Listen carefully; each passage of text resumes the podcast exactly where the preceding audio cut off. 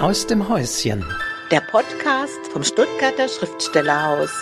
Herzlich willkommen zur Folge vom 12. März 2021 aus dem Häuschen. Bin ich wieder Wolfgang Tischer und im Häuschen per Zoom verbunden ist mit mir wieder meine Co-Moderatorin Astrid Braun. Ja, freue mich, Wolfgang. Grüß dich. Und ganz besonders freue ich mich, dass ich hier wieder einen netten Gast neben mir sitzen habe. Ich begrüße den Fabian Neithardt. Hallo, Hallo. Fabian. Sehr schön hier zu sein. Vielen Dank. Und ich begrüße den Fabian dieses Mal in seiner Funktion als Autor eines gerade erschienenen Buches. Aber wir kennen uns schon länger, Fabian. Ja, ja. eine ganze Weile mittlerweile. Ja, auf jeden Fall. Wir haben es gerade noch mal so ein bisschen rekapituliert. Er hat tatsächlich mal als angehender Autor hier im Forum der Autoren ein Buch vorgestellt. Genau. Das Erinnerst Leben ist ein Erdbeben und ich äh, stehe neben dem Türrahmen. Ja. Hm. Mein äh, äh, mein, wie sagt man, mein Debütroman, den ich damals noch im Eigenverlag rausgebracht habe.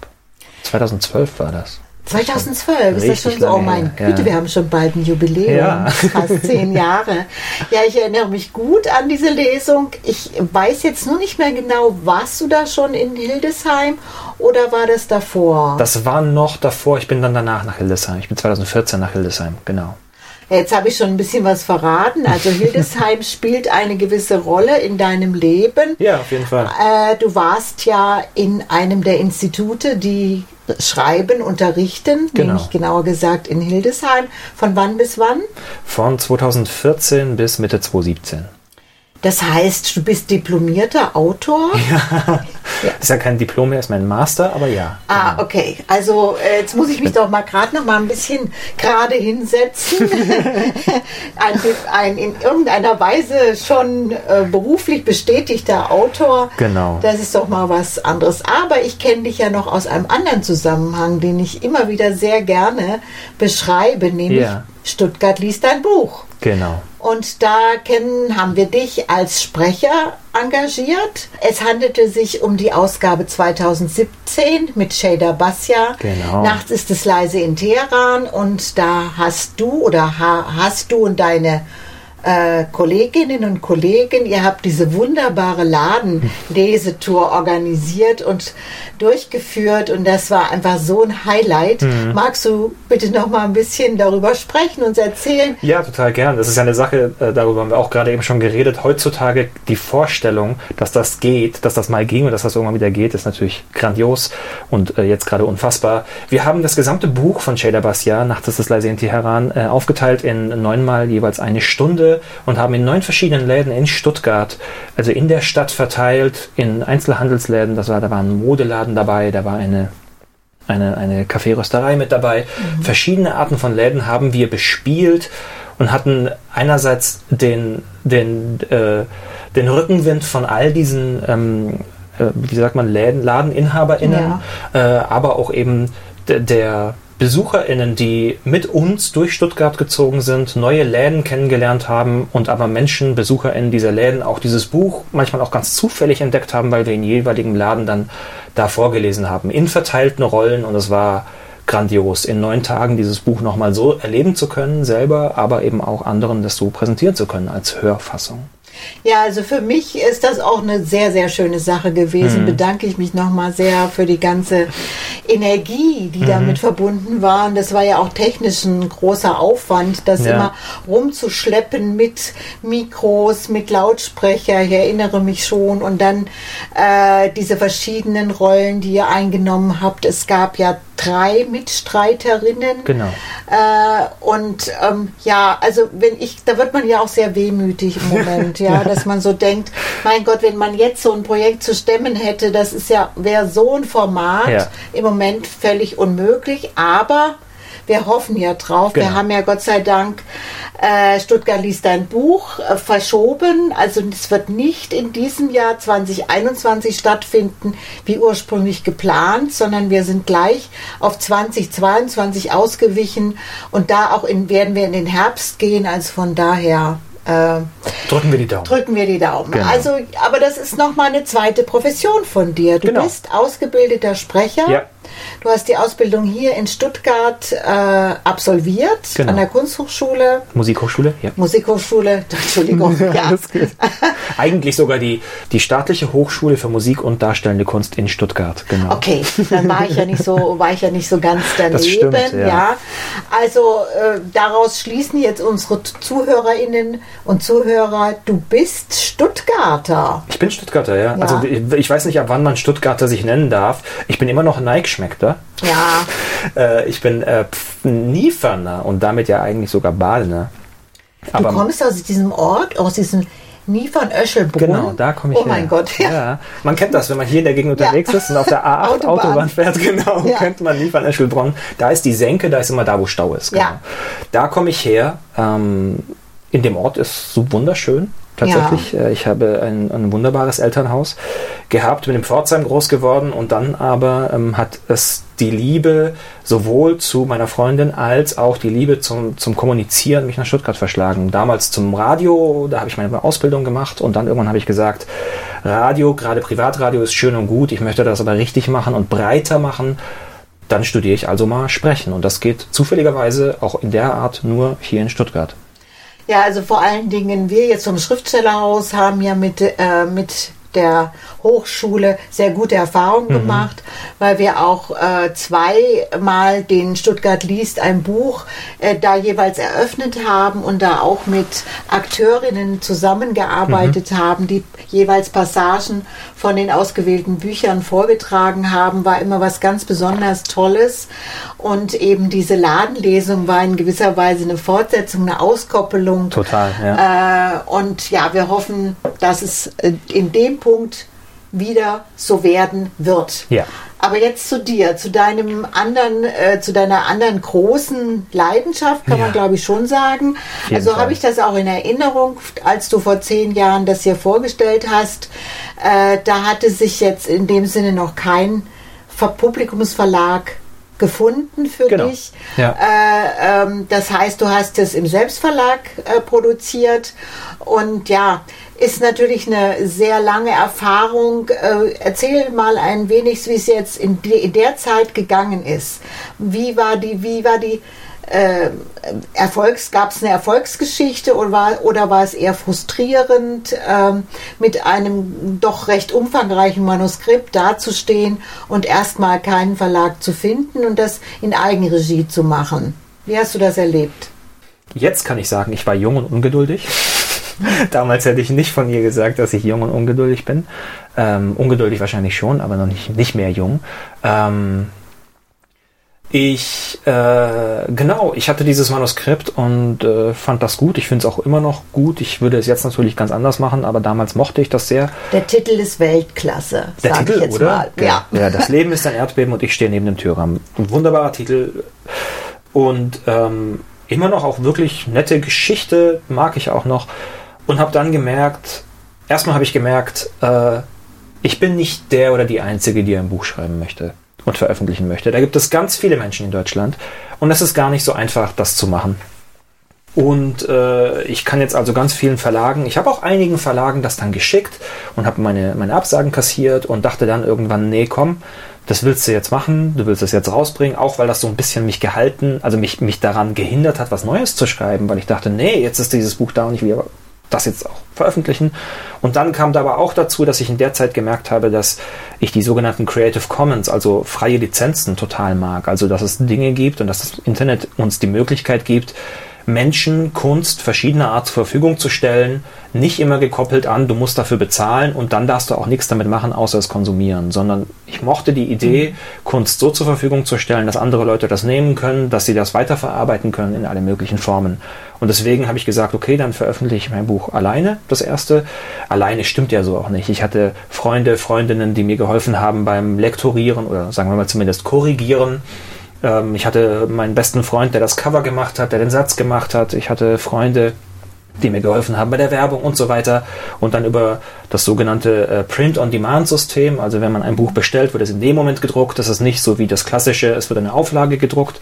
Das heißt, es war auch jetzt gar nicht so geldintensiv, aber besonders zeitintensiv und eben vor allem viel Herzblut, das da drin steckt. Und dann merkst du aber, dann hast du das Buch fertig gemacht. Wir hatten eine großartige Release-Lesung. Wolfgang war damals schon damit dabei und es war äh, großartig. Ähm, aber dann ist es halt wie mit allem anderen, wenn da keine Aufmerksamkeit drauf liegt, dann verkauft sich dieses Buch nicht. Und dann habe ich gemerkt, das war eine schöne Erfahrung. Ich habe aber ein Jahr, das ganze Jahr 2012, damit verbracht, ein Buch zu veröffentlichen, anstatt darüber nachzudenken, was könnte das nächste Buch sein. Und ja. das ist ja eigentlich das, was ich machen möchte, Geschichten erzählen. Also habe ich gesagt, sehr gerne weiter Geschichten erzählen, aber bitte nicht mehr alleine, weil all die Aufgaben, die ich alleine oder an Freunde abgeben konnte, die möchte ich gerne einer Institution, einem Verlag in die Hand drücken, der damit Erfahrung hat, der die nötigen Mittel hat, der die, die besten Leute dafür hat und so weiter. Und deswegen wusste ich nach diesem ersten Buch im Selbstverlag, dass ich total gut finde, dass ich das gemacht habe, dass ich all meine Erfahrungen damit sammeln konnte, was das bedeutet, auch verstanden habe, wie viel Energie ich reinstecken kann, um Dinge in Bewegung zu setzen ähm, und wo meine eigenen Grenzen sind. Alles gut, das nächste bitte nicht mehr so. Mhm. Äh, hast du denn dieses Manuskript, das ja oder dieses Buch, ja. hattest, hast du das mitgenommen nach Hildesheim? Hast du das da nochmal in irgendeiner Weise besprochen oder nochmal dran gearbeitet oder war das für dich da völlig schon völlig abgehakt? Das war für mich komplett abgehakt. Da war ich dann, ich bin nach Hildesheim gekommen, hatte ein neues Buch in der Hand oder eine neue Idee in der Hand mhm. und habe dann an was ganz anderem gearbeitet. Ähm, du hast aber vorher schon gesagt, ist das eine Erfolgsgeschichte oder auch irgendwie mit, mit Frust äh, verbunden? Ja. Und äh, ich glaube, man kann ahnen, dass wenn zwischen zwei Produkten knapp zehn Jahre liegen, dass das im Endeffekt zwar eine Erfolgsgeschichte für mich persönlich ist, aber auf der anderen Seite natürlich auch an der einen oder anderen Stelle sehr viel Frust in, in diesen, zwischen diesen Jahren liegt oder in diesen Jahren liegt. Ähm, weil auch das Manuskript, das ich in Hildesheim bearbeitet habe, äh, dieses Buch liegt noch in der digitalen Schublade und mal gucken, was damit noch passiert. Ah, okay. Aber erstmal ähm, war das eines dieser Bücher, das, das zwar einen Agenten gefunden hat oder das mit mir einen Agenten gefunden hat, das aber nie den Weg äh, in die Welt gefunden hat, weil die Verlage zu diesem Buch gesagt haben, tut uns leid, das passt nicht. Jetzt gerade nicht in unser Verlagsprogramm oder überhaupt nicht oder was auch immer. Jedenfalls haben wir das nicht verkauft bekommen. Mhm. Und dann äh, musste ich erstmal Wunden lecken und äh, dann hat mein Agent gesagt, okay, lass uns gemeinsam gucken, dass wir das nächste schreiben und daran arbeiten. Und das war dann der Initialpunkt für das Buch, das du in der Hand hältst. Ja, ich halte es in der Hand. Ich äh, äh, stelle es jetzt mal kurz vor, weil dieses, dieses Werk hat das Licht der Welt erblickt. Ja. Es ist, ähm, ich glaube, am Ende Februar, 24. Februar, 16. Ne? 16. Februar, ist es tatsächlich erschienen. Es ist der Roman Immer noch wach von Fabian Neithardt, erschienen im Heimon Verlag, mhm. ja, dem österreichischen Heimon Verlag. Für alle, die den Verlag nicht kennen, äh, lass uns noch mal einen Schritt zurückgehen. Dieser, dieser Agent, den du da hattest, ja. äh, das ist auch der, der dir geholfen hat, diesen Roman genau. zu vertreten. Ja. Markus Michalek bei der AVA International. Ah, AVA International, genau. also für alle, die äh, interessiert, weil ich bekomme ja relativ viele Anfragen, ja. äh, welche Agentur man empfehlen könnte, ist immer ein bisschen heikel. Ja. Das muss im Grunde genommen jeder äh, mit sich selber ausmachen, beziehungsweise auch recherchieren, welche Agenturen, die haben ja auch Profile und die entsprechenden Kunden, Klienten. Also man kann da nicht sagen, jetzt unbedingt alle dahin gehen oder dorthin genau. gehen. Das funktioniert überhaupt nicht. Ähm, ja, also da sind wir also jetzt mal in einem erfolgreichen Prozess gelandet. In genau. äh, ein Agent hat das äh, angenommen, ja. hat es vorgeschlagen ja. und Heimon hat es sich geschnappt. Muss man sich das so vorstellen? Ähm, das ist die ganz kurze Variante davon. Ja. ähm, die lange Variante äh, zeigt natürlich auf, dass auch das nicht so einfach passiert, sondern äh, wie gesagt, Markus und ich, äh, Markus hat gesagt, komm, lass uns was Neues machen und hat mich da sehr unterstützt, auch weiterzuschreiben, nach, nachdem das andere nicht funktioniert hat. Und wir haben uns dieses, ich habe mir diesen Stoff rausgesucht oder beziehungsweise der kam zu mir, kann man so sagen. Und dann habe ich den bearbeitet, habe recherchiert, habe dieses Buch geschrieben und Ende 2018 zur Buchmesse, also zur Frankfurter Buchmesse im Oktober 2018, haben wir das verschiedenen Verlagen vorgestellt. Und äh, im Gegensatz zum, zum ersten Buch, das wir gemeinsam versucht haben zu verkaufen, ähm, gab es auch sehr viele schöne Reaktionen. Also ich bin mittlerweile ganz gut verwandelt in dieser Buchbranche, auch dadurch, dass ich als Buchblogger unterwegs bin und so. Mm, und dann hatte ich das Glück, dass mehrere Lektoren zu mir, zu, also auf mich zukamen danach und gesagt haben, ey, erstmal, deine Schreibe ist gut, deine Themen sind gut. So wie das Buch aber jetzt gerade ist, sehen wir das nicht bei uns im Verlag. Aber könntest du nicht nochmal daran arbeiten? Und dann war ich 2018 wieder an dem Punkt, dass ich gesagt habe, boah, nee, ich habe da jetzt schon wieder anderthalb, zwei Jahre in dieses Projekt gesteckt. Mhm. Jetzt soll ich es wieder überarbeiten, um dann mal gucken, ob sie es dann nehmen, weil dann heißt das ja immer nur, wir gucken uns das nochmal an. Und da war ich in dem Moment zu dem Zeitpunkt überhaupt nicht gewillt dazu. Heimon hatte das dann damals schon vorliegen gehabt und äh, hatte aus Gründen sich aber sehr viel Zeit gelassen, hat sich dann aber 2019 gemeldet und gesagt, ey nee, wir, wir mögen die Version, wie sie da ist und wir wollen die mit dir dieses Buch veröffentlichen. Mhm. Also wir halten fest, ganz wichtig, man braucht einen sehr langen Atem, um ein Schreibprojekt wirklich vom Anfang bis zum Ende durchzuführen. Ja. Man braucht daneben, denke ich mal, ein gutes Beziehungsgeflecht. Also ja. Also damit meine ich zunächst die privaten Beziehungen ja. und dann natürlich auch die ähm, ja, die Hinweise aus der Branche genau. oder die Branchenkenntnisse und auch die Branchenverbindungen, das ist ganz klar. Ja. Also so diese Mehr von, ich schreibe ein sehr gutes Buch und dann plötzlich stürzen sich alle drauf. Die, das begraben wir heute auch nochmal ja. ganz offiziell. Ja, das wird so nicht gehen ich glaube, es gibt verschiedene Möglichkeiten, ein Buch zu veröffentlichen. Und wir wissen auch alle, dass es Bücher gibt, die gibt's, weil die Person dahinter schon bekannt ist für irgendwas anderes und dann werden diese Bücher auch ihre LeserInnen finden. Total legitim. Äh, ganz kurzer Einschub, äh, bekannt für was anderes. Es ist ja jetzt auch nicht so, nur um das hier gut zu vermitteln, dass du in dieser ganzen Zeit nichts anderes ja, gemacht stimmt, hättest. Ja. ja? Also es ist schon ganz wichtig klarzustellen, dass du natürlich auch äh, man nennt es immer so Brotberufe. Ich weiß nicht, ob du das magst, den yeah. Begriff, aber du warst ja, sag ich mal, kreativ auch auf sehr unterschiedlichen Pfaden unterwegs. Pfaden unterwegs. Auf jeden ja. Fall, genau. Also ich bin ich habe das große Glück, dass ich für mich entdeckt habe, dass ich dieses Geschichtenerzählen total liebe. Und Geschichtenerzählen ist ein total, also das merke ich immer mehr, das ist der Begriff, der ganz viele Dinge unter einen Hut bringt. Da, da steckt genauso darunter, dass ich Workshops gebe in kreativem Schreiben, Vorlesen lernen, vor Menschen stehen, ohne sich dabei blöd zu fühlen. Da steckt aber auch dahinter, zwei Menschen miteinander zu verheiraten als freier Trauredner. Da steckt aber auch dahinter, Führungen zu geben im Literaturmuseum der Moderne in Marbach. Also der Begriff Geschichtenerzählen ist für mich ein mhm. schöner Begriff, um ganz viele Dinge, die ich mache und ich das Glück habe, von diesen Dingen auch leben zu können, äh, zusammenzufassen, unter, unter diesem Begriff Geschichten zu erzählen. Und ja, genau, deswegen, ich mache, ich, natürlich, ich mache ganz viel äh, in diesem Bereich und ich konnte jedes Mal, und auch das bringt diese, bringt diese, diese Selbstständigkeit mit sich, dass ich mit ganz vielen verschiedenen Menschen immer wieder zu tun habe und ich erzähle regelmäßig, was ich mache und ich merke immer wieder selbst, wenn ich anderen erzähle, was ich machen darf und was mir meinen Lebensunterhalt zusammenbringt, bin ich total dankbar darum, dass das der Fall ist. Es gab aber immer diesen nagenden Stich von, ja, ja, schön und gut, Fabian, aber du weißt, eigentlich willst du Bücher veröffentlichen. Ja. Und okay. äh, das blieb halt die ganze Zeit da, obwohl ich sonst überhaupt nicht über mein Leben, Leben, klagen kann. Ich bin total dankbar für das, was ich darf und dass ich davon leben kann. Mhm. Ja, sehr, äh, finde ich jetzt sehr schön, dass du das mal so zusammengefasst hast, dass einfach auch dieser Impuls, wirklich eines Tages dann doch zu sagen, ich möchte ein ja. gedrucktes Buch in Händen halten und, und das auch mal, wie sagt man, getrost mit nach Hause nehmen und möglichst auch in viele andere ja, Haushalte genau. bringen.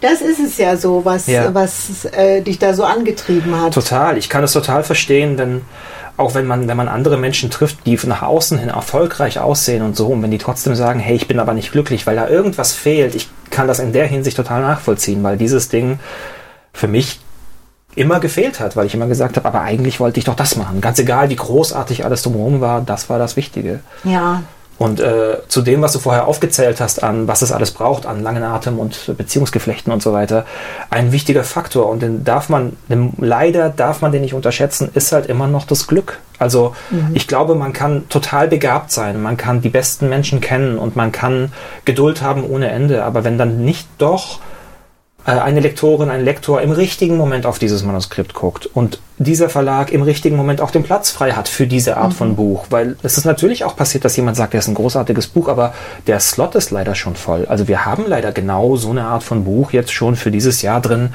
Tut mir leid, wir können dir einfach keinen Platz anbieten. Also also bleiben wir mal bei dem Slot, weil ehrlich gesagt, was sich jetzt da für dich realisiert hat, ist ja angesichts der Corona-Pandemie ein ganz großes Glück. Also ja, tatsächlich. Äh, wir kommen gleich auch ein bisschen natürlich auf den Inhalt des Buches zu sprechen. Äh, aber ich sag mal, wenn du jetzt beim Abgeben wärst äh, eines Manuskriptes, wäre es sehr genau, schwierig. Genau, total. Weil im Moment hat ja ist alles insgesamt ein Rückstau. Ja. Und äh, ähm, ich glaube, dass heute jetzt so ja. eine, eine, ja. eine Autorin, ein Autor, die haben große Schwierigkeiten, ihre Sachen an den Markt zu bringen, weil äh, die Verlage ja alles verschoben haben. Genau. Also wir sind im konsequenten Verschiebemodus. Genau. Ja. ja. Und du bist genau rechtzeitig gekommen. Gerade so. Gerade genau. so, ja. Ich meine, es gibt natürlich jetzt Schwierigkeiten, dass jetzt nicht sehr viele Lesungen stattfinden können. Äh, ganz klar. Aber es ist rausgekommen. Es Genau. kann gekauft werden. Jetzt sind ja auch wieder die Buchhandlungen alle geöffnet. Überall in Deutschland, ja. Äh, und man kann es erwerben und das ist der große Glücksfall Total, dafür. genau. Ja, Ja. wirklich. Ja. Ich, das, das, die, das war damals schon für diesen Frühjahr angesetzt, äh, was glaube ich auch ganz gut war, weil in dem quasi ein Frühjahr vorher, im März oder Februar, März 2020, da hat das ja gerade angefangen. Ja, und da, wurden- waren wir alle betäubt. Genau, da, und da ist das Problem, da haben wir alle gemerkt, wir wissen gar nicht, wie wir damit umgehen sollen. Da wurden Lesungen Mhm. erstmal einfach alle abgesagt und keiner wusste, niemand wusste, wie wir damit umgehen. Jetzt haben wir ein Jahr mit dieser Pandemie schon erlebt. Wir merken, dass immer noch nicht so arg viel geht, aber wir merken auch, dass es technologische Möglichkeiten gibt, wenigstens ein bisschen was zu machen. Ja, ich finde auch, wir, wir ruckeln uns zurecht. Genau, ja. Und das ist das ganz Wichtige. Aber ein anderer Faktor ist jetzt nicht mal nicht äh, nur von dem Zeit- und Erscheinungsfaktor her gesehen, sondern eben auch inhaltlich, Mhm. weil dieses Buch, was du geschrieben hast, immer noch macht, macht ein schwierig, immer noch wach, Entschuldigung, äh, macht ja ein schwieriges Thema auf. Ja. ja, also es geht um einen 30-jährigen jungen Mann mit Namen Alex, der eine schreckliche Diagnose bekommt, dass Yes. er an Magenkrebs erkrankt ist. Und er trifft relativ rasch, finde ich, die Entscheidung, ähm, ich weiß, ich habe jetzt nicht mehr lange Zeit zu leben, äh, ich muss meine Dinge sozusagen regeln und ich will mich an einen, in Anführungszeichen, sicheren Ort begeben, in dem ich quasi in Ruhe sterben kann. Ja. ja, das ist der Ausgangspunkt. Und auch das ist eine Thematik, sage ich jetzt mal, die jetzt in der heutigen Zeit muss man, das schluckt man erstmal, ne? Ja. weil wir sind jetzt ja alle äh, mit der äh, mit der tödlichen Gefahr äh, äh, mussten wir lernen umzugehen und das ist sicherlich auch nicht so ganz einfach. Oder es ist gerade gut. Es befördert eine intensivere Aufmerksamkeit, Ja. sich mit schwierigen Themen zu beschäftigen. Ja, Ja, ähm, beides und glaube ich noch viel mehr. Der, der Kniff an diesem Buch oder auch an mir ist, dass es zwar ein sehr, sehr schweres Thema ist, wie du es ja gerade zusammengefasst hast, stimmt ja alles. Und gleichzeitig hoffe ich, habe ich es aber hingekriegt, ein sehr hoffnung, hoffnungsvolles, positives Buch zu schreiben. Und, und das ist das, was mir jetzt gerade stark rückgemeldet wird, dass die BuchhändlerInnen sagen, das ist total angenehm, den Leuten heutzutage nicht sagen zu müssen, hier ist noch eine schlechte Nachricht zum Ja. Lesen, sondern Ah, zu okay. sagen, das ist zwar ein schweres Thema, aber wir können Ihnen sagen, Sie kommen da sehr, also Sie kommen da eher frohen Mutes raus. Mhm. Und das ist eine Sache, da sagen die Leute gerade, das ist total gut, dass du dies, jetzt so diesen Nerv triffst, so eine, so, so eine Hoffnung wieder mit reinzubringen. Okay, also jetzt wollen wir es mal genauer wissen. Ja. Du liest jetzt mal den Anfang, die Okay. ersten drei Seiten. Die ersten drei Seiten aus Immer noch wach.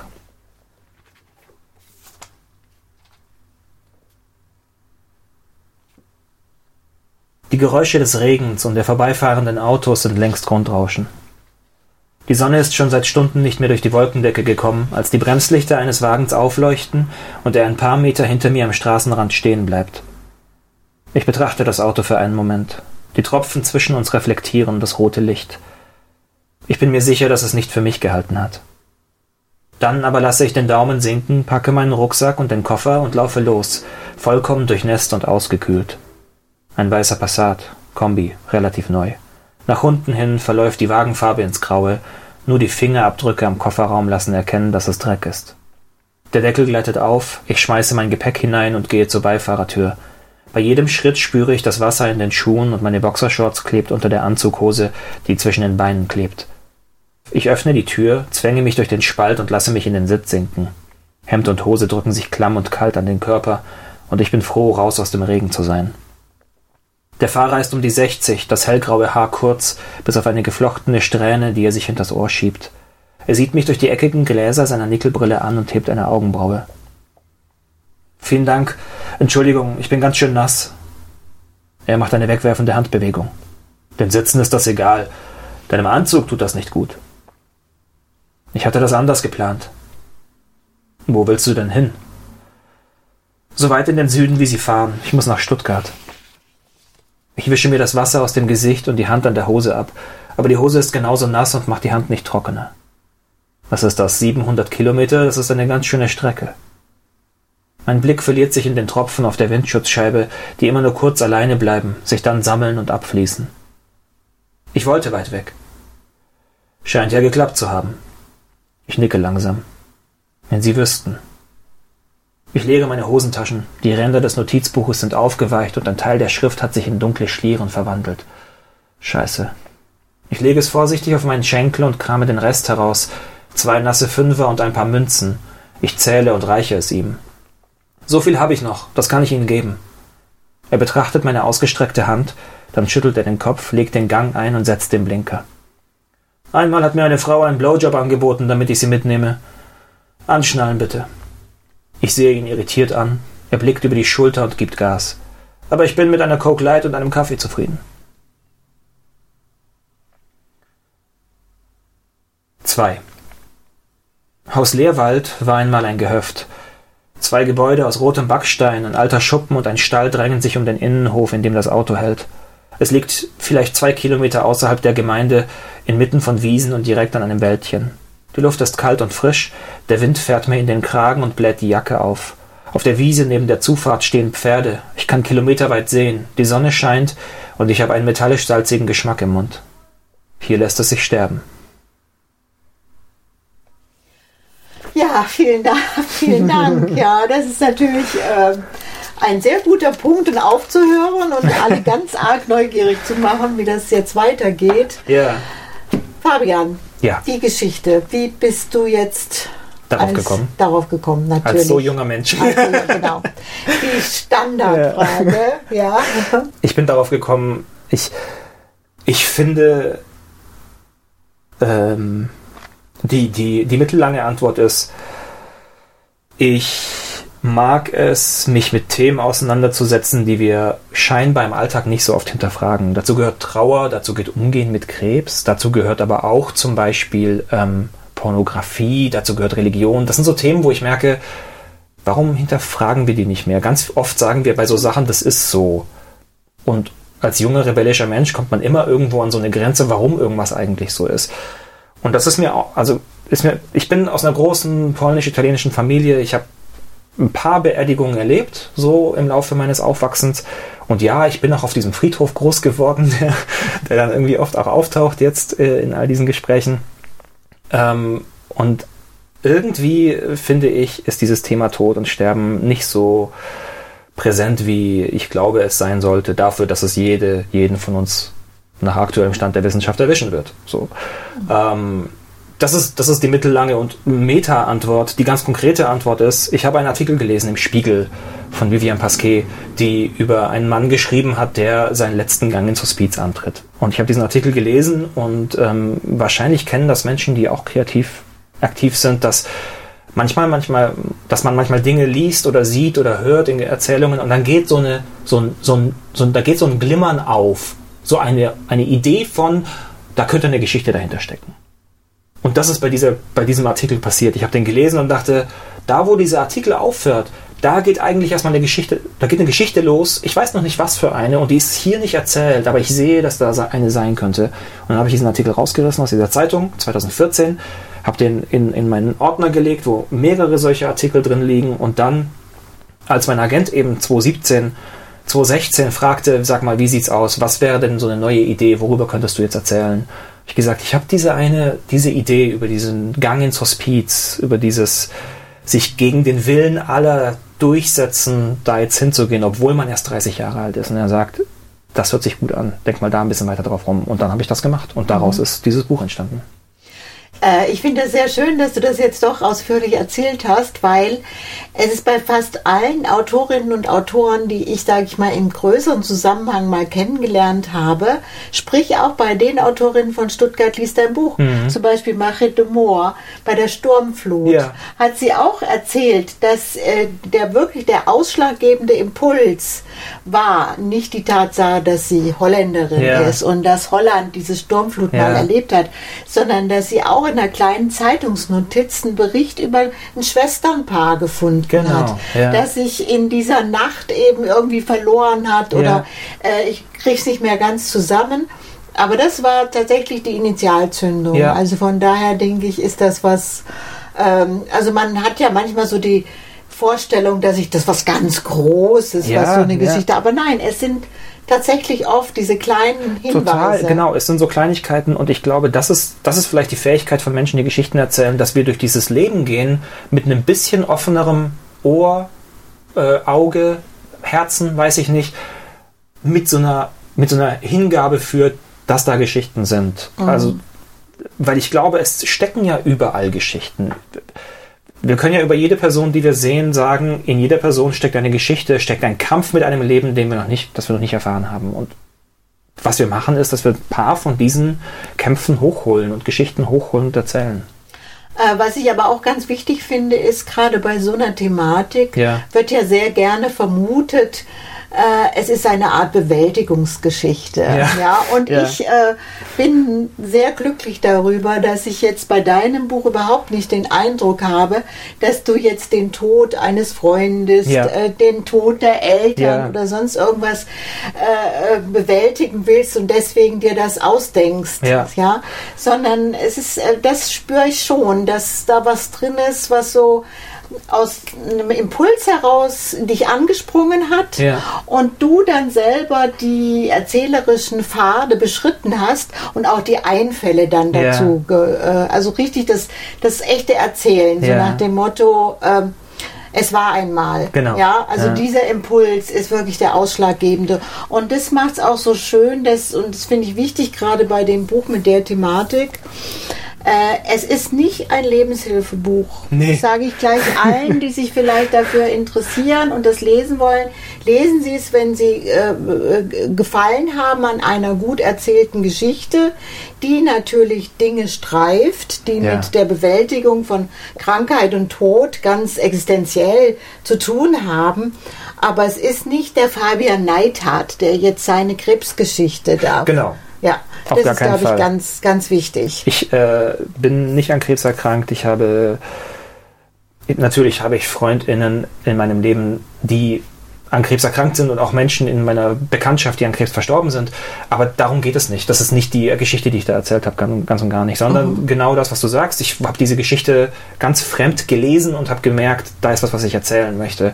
Nichtsdestotrotz muss ich aber sagen, dass es insofern ein Bewältigungsbuch ist, dass es oder eine Bewältigungsreise für mich war, dass wenn ich mich damit auseinandersetze, was Alex eigentlich wirklich will in seinem Leben. Und Alex hat ein ganz anderes Leben als ich und Alex verhält sich auch anders als ich. Ich würde in ganz vielen Momenten mich ganz anders entscheiden, als Alex es tut. Aber auch, weil ich ein ganz anderes Leben habe als Alex. Ähm, und trotzdem aber habe ich mich, als ich das Buch geschrieben habe, mich schon gefragt, was sind denn meine Sachen? Was würde ich denn gerne machen? Wie wenn man, wenn man die richtigen Filme guckt, sich auch immer überlegt, was, was würde ich an der Stelle tun? Genau das habe ich gemacht beim Schreiben. Und natürlich, ähm, äh, wahrscheinlich werden wir da, vielleicht auch nicht, aber ich bin ins Hospiz gegangen, um, um zu lernen, wie es da eigentlich wirklich ist, damit ich dieses Buch so schreiben kann, wie ich es geschrieben habe. Wollte ich das an eigener, an eigener Haut erfahren. Und ähm, Ja, vielleicht steigen wir, da bleiben wir einfach gleich bei der Sache. Ja, können wir also, gerne machen. Ja. Äh, äh, wir haben jetzt ja festgestellt, dass es kein Lebenshilfebuch ist, kein Bewältigungsbuch Ja. etc.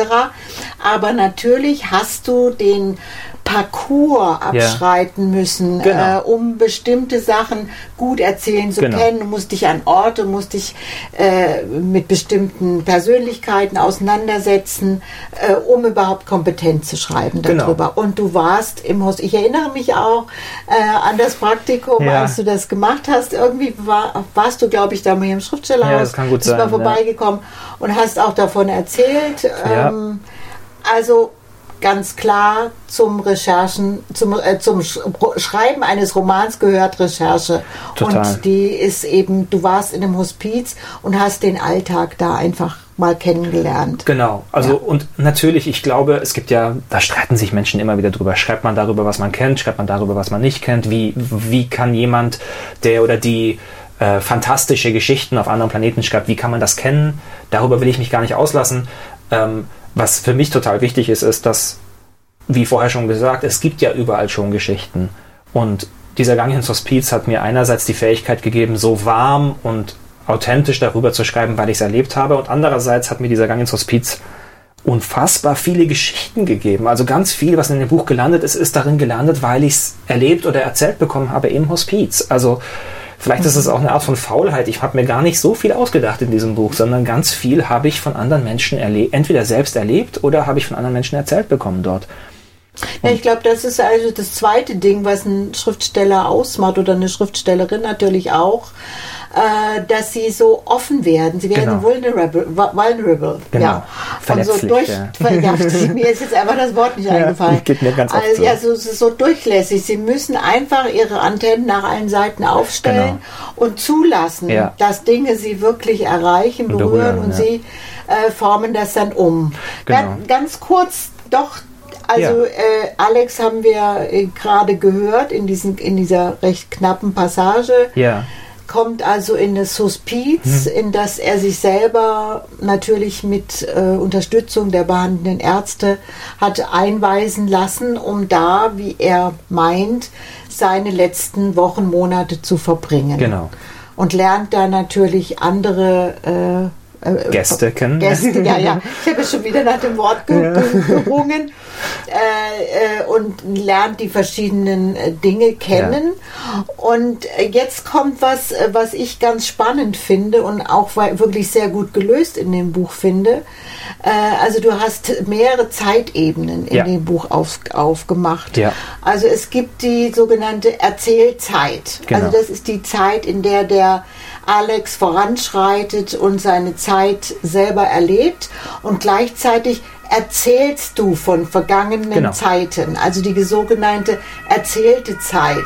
Ja. Und das ist immer ganz wichtig, natürlich auch beim Leser, der muss da bereit sein, sich auf diese verschiedenen Ebenen einzulassen und also die Sprünge Ja. des Autors mitzumachen und sich da auch ein bisschen zurechtzufinden.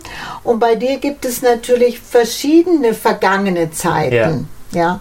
Und also um ihn mal kurz so ein bisschen so einzuordnen, Ja. den Alex. Er hat mit seinem Freund Bene und seiner Freundin Lisa äh, ein Café Genau. das auch Türrahmen heißt. Der auch Türrahmen heißt. Ja, ja. äh, und das ist so, das ist seine, seine aktuelle Situation, Ja. bevor er die Diagnose erhält. Genau. Äh, und natürlich denkt er vor allen Dingen intensiv über die zwei Menschen nach, Ja. Bene und Lisa. Ja. Äh, und er denkt natürlich auch in die Kindheit zurück und in, in die Zeit mit Eltern, mit der Mutter, mit dem Vater, die jeweils auch ein besonderes Schicksal Ja. vorzuweisen haben. Und dann geht er halt immer wieder zurück in die Kaffeezeit. Ja. Aber es gibt ja auch eine Zeit vor dem Kaffee. Ja. Also, ja, also das, das muss man schon mögen, Ja. ja, beziehungsweise ehrlich gesagt, man braucht es. Man will diese Geschichte in diesen Etappen erzählt haben und in diesen Blöcken, die auch ein bisschen, ein bisschen wie zu, zueinander versetzt Genau. sind, ja. Ja. War das eine Sache, die, sage ich mal, mit dem Lektorat auch zusammenhängt? das war zumindest eine Sache, die mit dem Lektorat so richtig gut geworden ist. Ja. Also ich hatte, die allererste Fassung war fast komplett chronologisch. Also wirklich so, was ist in der Vergangenheit passiert und dann irgendwann in der Mitte hat er dann das Café und dann irgendwann in der Mitte kippt er um und dann erst kommt das alles andere und so weiter. Also er kippt um im Café und dadurch, so beginnt das Buch jetzt unter anderem. Ähm, äh, und er kriegt dann diese, diese Diagnose äh, Magenkrebs im Endstadium. Mm. Und da habe nicht nur ich gemerkt, sondern auch die Leute, die ich dankbarerweise um mich herum habe, die diese erste Fassung gelesen haben, die gesagt haben, ja, die Geschichte ist gut, aber die Geschichte, wie du sie jetzt gerade erzählst, hat halt unglaubliche Längen, weil bis wir an dem Punkt sind, wo die spannenden Sachen passieren, dann verstehen alle, ja, ja, wir müssen schon wissen, warum er sich so verhält, warum der diese ganz krasse Entscheidung trifft. Aber wenn du es mir so erzählst, weiß ich manchmal gar nicht, warum ich dir gerade noch zuhöre. Und äh, die erste Fassung hatte auch 420 Seiten und jetzt reden wir von 265 Seiten. Mhm. Also das ist schon auch nochmal krass, was da passiert ist. Und ähm, ich habe schon vor dem Verlag angefangen, mit diesen, mit diesen Zeitebenen zu spielen und dieses Puzzle neu zu puzzeln, das es ja eigentlich ist. Ähm, aber hatte irgendwann eine Form, wo ich gesagt habe, mehr Puzzeln geht nicht nee, das kriegt, nee, das geht nicht anders. Und erst, und da bin ich dem Verlag und vor allem meiner Lektorin Linda Müller sehr dankbar, mit ihr und mit dieser Gewissheit, dass aus dieser Geschichte, aus diesem Manuskript ein Buch wird, das Menschen in die Hand nehmen und lesen werden, ähm, kam bei mir auch wieder diese Freiheit zu sagen und die neue Motivation, okay, lass uns nochmal wirklich reingehen. Und, und da bin ich Linda sehr dankbar, dass sie sich hinsetzt und ich sag dreimal, sie sagt, äh, sie sagt dreimal, pass auf, du solltest da nochmal drüber gucken und ich sage dreimal Nein und sie hat die Energie, ein viertes Mal zu sagen, Fabian, ich weiß, warum du Nein sagst, ich kann es nachvollziehen, aber ich bitte dich, schau das dir bitte nochmal an. Und dann merke ich, löst sich irgendwas in mir und ich weiß noch genau, wie ich letztes Jahr im Sommer da saß und ich habe darüber gegrübelt, wie ich das hinkriege und irgendwann platzt dieser Knoten, der jahrelang da war und ich merke, oh, das stimmt gar nicht. Das Puzzle geht zwar so, wie es jetzt ist, aber noch besser ist es, wenn ich so rumpuzzle. Und dann ist diese finale Form, die wir jetzt vorfinden im mhm. Buch, erst entstanden. Und dafür hat es die, die, die Mitarbeit einer, einer, eines fähigen Menschen, einer fähigen Frau, einer guten Lektorin gebraucht, die ganz im Groben das mit mir gemacht hat und ganz im Feinen mit dem besten Poliertuch der Welt meine Schreibe auf Ecken und Kanten abgesucht hat und alles so schön gemacht hat, wie es jetzt vorzufinden ist. Ah, das ist schön, wie du das beschreibst. Das ist, äh, berührt mich richtig, weil ich erlebe hier auch viele Menschen, die ja. schreiben und so. Und äh, häufig muss man denen eigentlich erst beibringen, dass eine bestimmte Kritik oder eine bestimmte Anmerkung ja. oder ein bestimmter Hinweis äh, dass der wirklich ganz wichtig, ja, dass das wichtig ist und dass das oftmals nicht nur eine Kritik ist, einfach viele nehmen das dann persönlich genau, und sagen, nein, ich will das so erzählen, wenn ich es anders erzählen soll, will ich es gar nicht erzählen. Und dass das, das aber nicht, äh, dass das oft sehr wertvoll ist, ja. ja. Also speziell Menschen, die, sage ich mal, eine Lektorin oder ein Lektor im Verlag, die sind ja sehr geübt, was das anbelangt. Ja. Ne? Und äh, ich muss sagen, dass mir deswegen dein Buch auch sehr gut gefällt, weil man das spürt, mhm. weil man spürt, dass da richtig dran gearbeitet worden ist. Klar, man, man hat die Grundidee und man hat die Story, die man runterbrechen kann und so, aber wichtig und zentral sind einfach die, die Anordnung und ja. das auch nochmal an alle, die uns vielleicht dann doch mal zuhören. Es macht Sinn, Dinge zu überarbeiten. Total. Ja, und auch ein bisschen da muss man vielleicht auch den inneren Schweinehund dann nochmal überwinden. Ja. ja. Ich, ich finde ähm, zwei Sachen dazu. Ja. Das erste ist, nur weil ich jetzt zu dem allem, was du sagst, Ja sagen kann, heißt das nicht, dass ich das immer mhm. getan hätte. Auch ich gehöre zu den Leuten, die am Anfang gedacht haben, ich habe das geschrieben, das ist doch perfekt, das ist mein Baby, da müssen wir nichts dran machen. Und sobald da jemand was verändert hat, ist es doch nicht mehr das, was ich erzähle. Ich musste das auch erst über Jahre lernen, genau das, dass mhm. niemand etwas anderes im Sinn halt hat, als die beste Gesch Version dieser Geschichte zu erzählen und auch erst quasi, deswegen meinte ich das auch, wenn da aber halt jemand sagt, pass auf, wir haben schon unterschrieben, das Buch wird da und da rauskommen und jetzt arbeiten wir gemeinsam daran, dass es die beste Version ist, die es sein kann, dann ist es natürlich leichter, so Überarbeitungen zu machen und jemanden an seinen Text ranzulassen, als wenn man da ganz frisch sitzt, man weiß nicht, was mit diesem Text passiert und jetzt kommt jemand und will da reinpfuschen. Quasi. Ich meine, aber ist es so, hast du, da hast du doch best besonders viel Glück gehabt, weil ehrlich gesagt, ich habe ja auch manchmal Rückmeldungen von, ja. Äh, also es ist nicht so leider, tut mir leid, liebe Verlage, wenn ich es doch mal sagen muss, es ist nicht so, dass alle Verlage so arbeiten. Ja, das ist natürlich auch eine äh, sehr pers ist eine sehr äh, zeitaufwendige Total, Angelegenheit. total. Ja. Und ich glaube, dass ich gebe dir insofern recht, dass wir auch in der Zeit, also wir brauchen nicht darüber das Ausschweigen, dass das Buch nicht mehr das Unterhaltungsmedium unserer Stunde ist, sondern es gibt andere große Unterhaltungsmedien und das Buch wird immer mehr zu diesem Nischending und natürlich müssen, muss man überall Geld einsparen und so weiter. Und ich glaube, die Lektorinnen, die mir gesagt haben, überarbeite nochmal und dann gucken wir es uns nochmal an, haben schon auch irgendwas darin gesehen, was man da rausholen kann. Aber bei Heimon, und da muss ich echt eine Lanze für diesen Verlag brechen und für meine Lektoren, die haben halt gesagt, ey, wir sehen, dass da was ist und weißt du was, wir, wir, wir, wir machen das jetzt verbindlich, wir setzen jetzt diesen Vertrag auf und wir machen das einfach nur miteinander und stecken all diese Zeit und Energie gemeinsam rein. Und das hat er nicht bei dem Lektorat aufgehört. Das Lektorat war zwei, drei Runden, Groblektorat, Feinlektorat, dann gab es nochmal ein Korrektorat, wo jemand nochmal ganz Fremdes drüber gelesen hat, wo nur auf so Rechtschreibfehler und Kommasetzung und so weiter geachtet worden Aber du ist. würdest schon sagen, dass es das auch unbedingt ha sein Total, natürlich. muss. Weil du weißt, du kennst auch die, das sage ich jetzt zu, zu potenziellen Hörerinnen und Hörern, Ja. äh, äh, die in diese Bezahlverlage reingehen Ja, so. das- Das, ist, ähm, da wird immer wieder gefragt und gesagt, ja, aber die drucken 2000 Di- äh, Bücher und äh, da muss erlebe ich mich in der Position, die dann sagt, ach bitte überlegen Sie sich das, Ja, das ja. hat lassen Sie das, das bringt Ihnen nichts. Dann sitzen Sie zu Hause mit einer Garage voll Bücher, aber äh, es ist vielleicht, das ist nicht, das ist es nicht. Es kommt immer darauf an, was man will. Wenn man will, einfach nur, dass ein Buch gedruckt ist, dann kann das das sein, dass es das ist. Aber wenn es jemandem wirklich darum geht, dass da auch ein Verlag ist ja auch nicht nur dafür da, das Ding zu vertreiben, sondern der Verlag ist ja auch dafür da, auch erstmal einzuschätzen, ist das eine Sache, die marktfähig ist und ist das eine Sache, die, die in dieser Welt funktionieren kann. Entschuldigung. Dann ist es total sinnvoll, einen Verlag zu haben, der mit dir gemeinsam daran arbeitet. Ich habe es jetzt ein paar Mal schon gesagt, aber dass es die beste Version dessen ist, was es sein kann in dem Moment. Also es ist in dieser Welt, sage ich mal, der bestmögliche Verlag hoffentlich, der das in die Hände kriegt. Genau, Ja. ja. Also es ist ähm, natürlich nicht die Regel, muss man Ja, sagen. total, ja. Ähm, aber man sollte es anstreben. Genau, Ja. eben. Und, und ich nicht nur anhand des Textes, ich finde, man kann, ich kann das ganz beispielhaft am Titel zum Beispiel festmachen. Der Titel immer noch wach. Ich liebe diesen Titel. Er ist nicht von mir, der Titel. Der Titel, der kam aus dem Verlag. Ich hatte einen ganz anderen Titel, der mir dann weggenommen worden ist, weil ein Buch 2019 mit genau diesem Titel erschienen ist, den ich haben wollte. Ich hatte dieses Buch habe ich jahrelang mit mir getragen mit einem ganz anderen Titel und ich hatte gar keine Chance und gar keine Kraft und auch nicht die Möglichkeit, weil ich so eng war in meinem Denken, mir jetzt einen schönen neuen Titel auszudenken. Und dann kam dieser Titel immer noch wach vom Verlag. Ähm, und ich weiß, dass ich meiner besten Freundin diesen Titel geschickt habe, diesen Titelvorschlag. Sie sagt, das ist ein wunderschöner Titel, aber Fabian, das ist nicht von dir der Titel. Das ist kein Titel, den du dir ausgedacht hättest. Und ich sage, ey, krass, ja, stimmt, das ist Ja. kein Titel, den ich mir ausgedacht habe.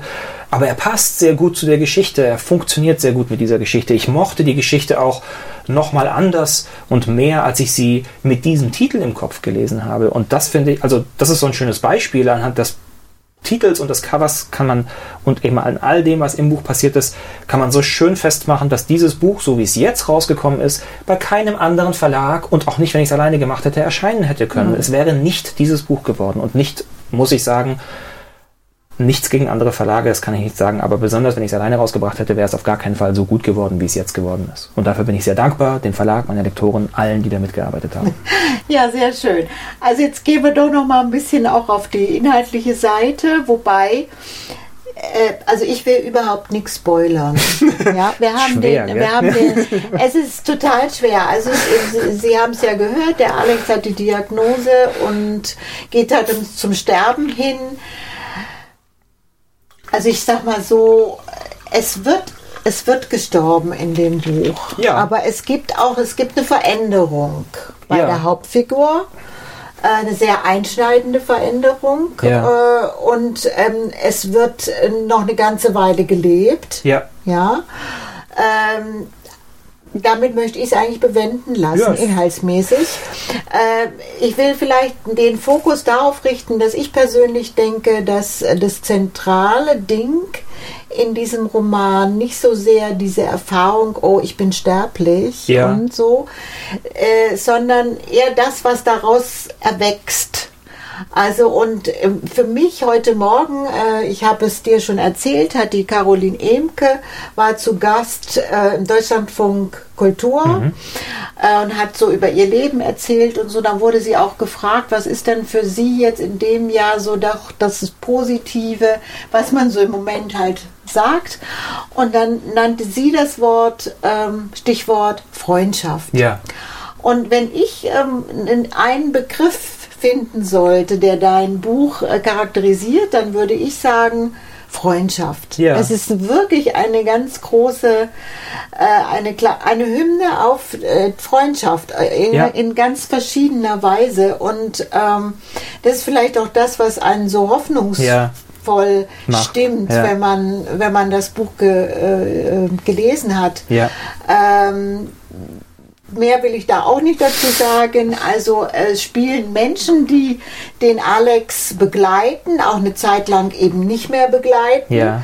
Äh, eine sehr große Rolle. Es spielen natürlich auch die anderen Gäste in dem Hospiz eine große Rolle und ähm, ja, das ist äh, ein sehr wärmendes Gefühl und deswegen kann ich den Roman wirklich uneingeschränkt empfehlen und ich drücke dir sehr die Daumen, ähm, dass noch möglichst viel passiert. Ja. Ja, dass auch öffentliche Lesungen passieren. Ja. Weil ich glaube, auch so von deiner sehr guten Art, die Dinge vorzutragen, vorzulesen, äh, dass man sehr schöne Veranstaltungen mit dir erleben kann, wenn es dann mal wieder welche gibt, live. Und ich glaube ja auch einfach daran, dass wir im nächsten Jahr vielleicht wieder mit dir, Fabian, und Kolleginnen Ja. äh, beim nächsten Stuttgart liest, wieder was durchführen können, wo wir die, äh, die Nähe zu Menschen wieder haben dürfen. Und es wird ja eine Open-Air-Veranstaltung geben mit Fabian. Ja, natürlich, äh, absolut. Da Und weisen zwar- wir auch schon mal drauf hin. Ja, genau. Wir haben, glaube ich, schon mal kurz erwähnt, dass das Schriftstellerhaus in Verbindung, in Kooperation mit dem Garnisonsschützenhaus diese schöne Reihe ins Blaue machen wird.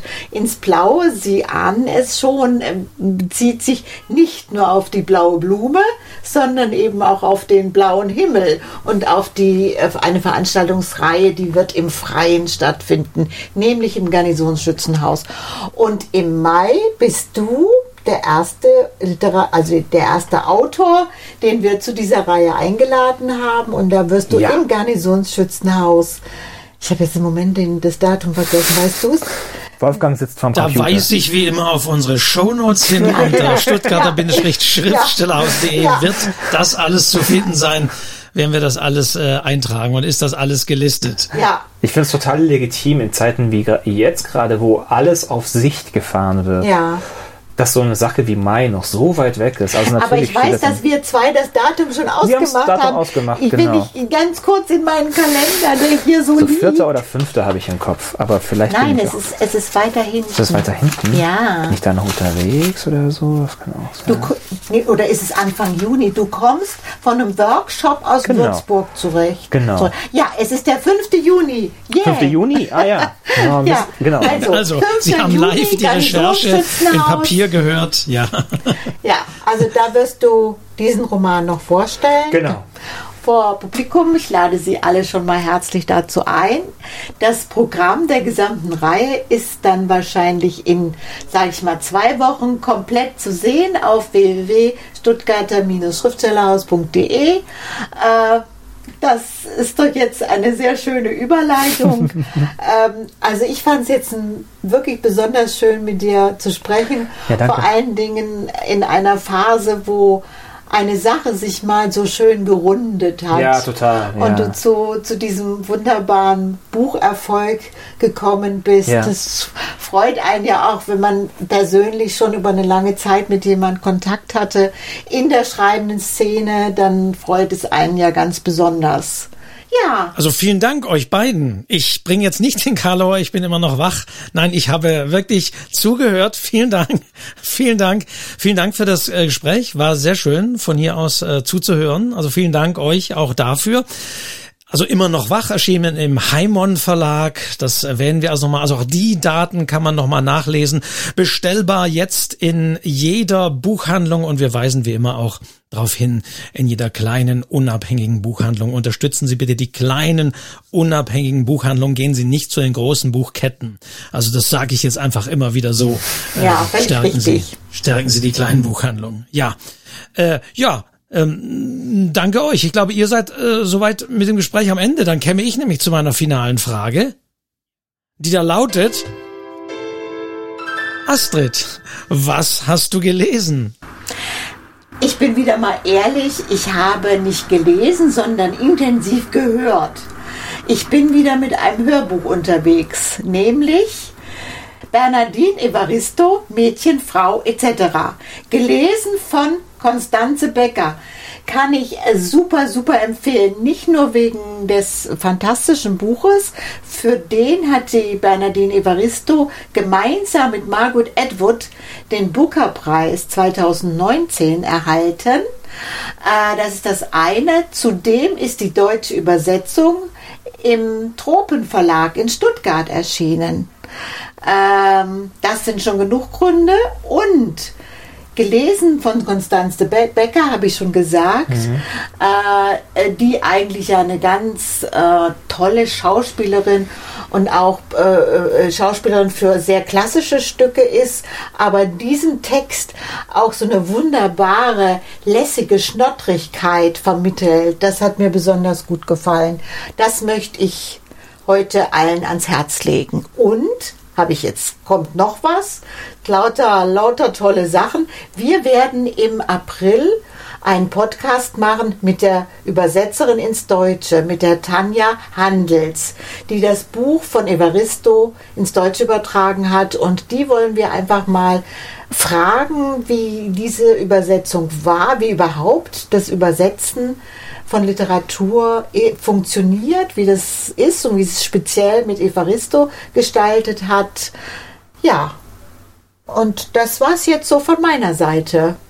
Ja, also ich, ich kann mich anschließen. Tatsächlich habe ich es nämlich auch gehört und äh, finde es äh, phänomenal. Tatsächlich, ich war manchmal ein bisschen irritiert, weil mir manche Sätze in dieser Interpretation nicht ganz so stimmig waren, manchmal Aussprachen merklich waren, wie Anime, wo sie Anim oder so sagt.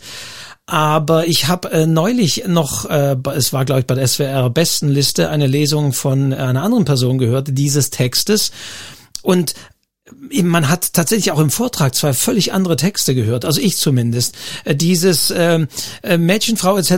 wirklich, äh, ich glaube im, im Audioverlag, der Audioverlag, ja, ich hoffe, genau. ich sage das ist richtig, ja. äh, erschienen.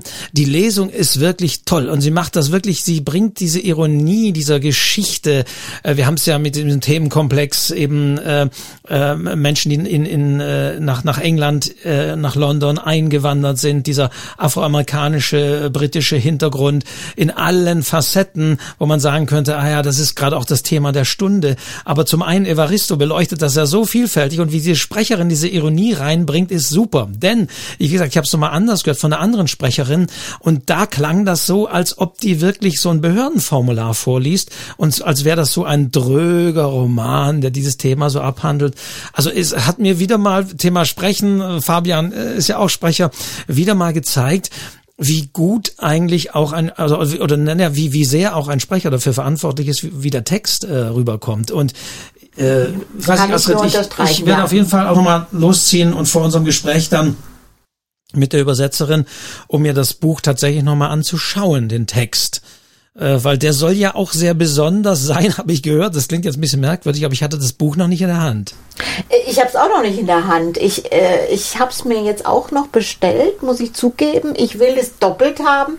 Doppelt, wie sagt man, doppelt genäht hält besser. Ich und, nur äh, doppelt hält besser. Ah, ja, doppelt genäht, da ja, kommt genau. es wahrscheinlich her. Ja. Also ich möchte es hören und ich habe es schon bei Dennis Ode Streulicht so gemacht, dass ich zuerst gehört habe. Ich habe es zweimal hintereinander gehört und habe mir dann das Buch besorgt, damit ich das unbedingt auch habe als gedrucktes Buch.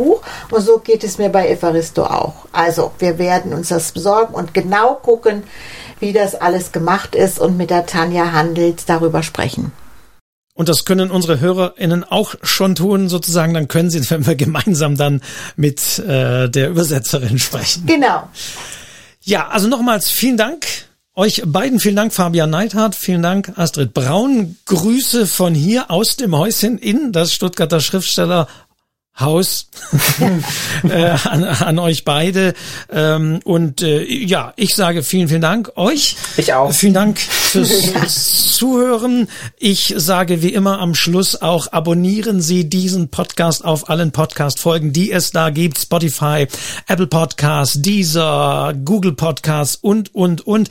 Da gibt es überall den Abonnieren-Button. Da bitte draufklicken, dann kriegen Sie die neueste Folge und lassen Sie ein Like da, äh, ähm, machen Sie auch diesen Podcast zu Ihrem Lieblingspodcast. Und wir sind wieder da in 14 Tagen und äh, ich sage von dieser Stelle aus dem Häuschen Tschüss ins Stuttgarter Schriftstellerhaus und äh, Tschüss äh, an die Hörerinnen und Hörer. Auf Wiederhören. Tschüss. Tschüss.